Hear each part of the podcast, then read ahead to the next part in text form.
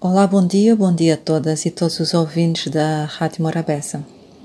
No dia em que passar nas principais artérias da cidade de Mindelo e deparar-se com grupos de motoqueiros circulando sem fazer barulho e com as duas rodas em contacto com o piso, assuste-se. Significa que algo de muito grave está a passar.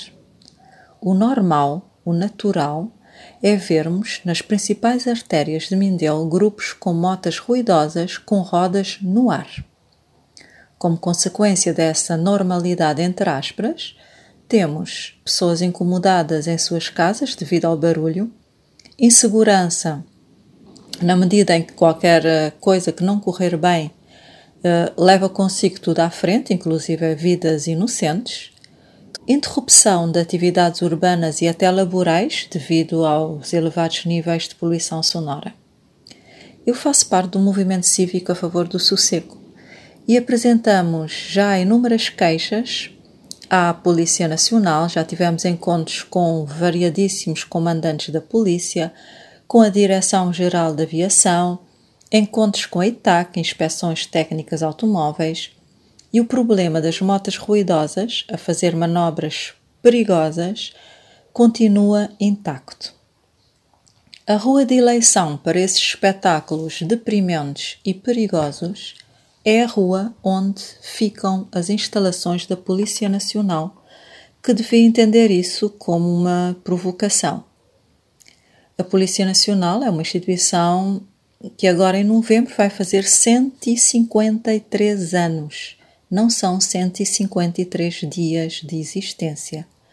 Mostra-se incompetente em resolver o problema que nada mais é do que meia dúzia de gatos pingados, irresponsáveis, que resolvem divertir-se uh, desafiando o perigo, perturbando a paz, a ordem e pondo em risco as suas vidas e a vida de terceiros. A Polícia Nacional tem a responsabilidade de zelar pela ordem e pela paz social. Ela vive da confiança e colaboração da população.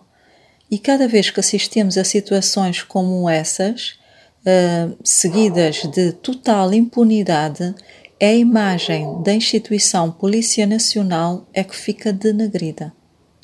Em São Vicente, essas práticas desordeiras não são feitas de forma clandestina. Usa-se as principais artérias da cidade, Há horários, inclusive, que costumam fazer essas práticas. E da janela do seu gabinete, o senhor comandante da Polícia Nacional, se estiver interessado, pode assistir ao desfile das motas barulhentas a fazer cavalinho. Uma instituição que não se autorrespeita, como conquistará o respeito da população?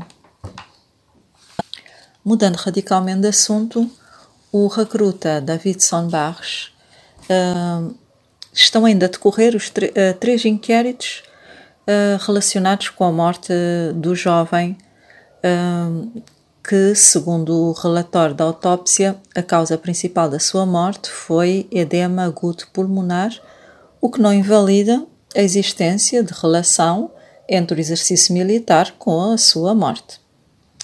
Até onde eu sei, estão a decorrer três inquéritos que partem do princípio que tenham como objetivo apurar a verdade. Se formos ao histórico de Cabo Verde em termos de crime-castigo, em termos de culpa-responsabilização, o resultado é vexatório.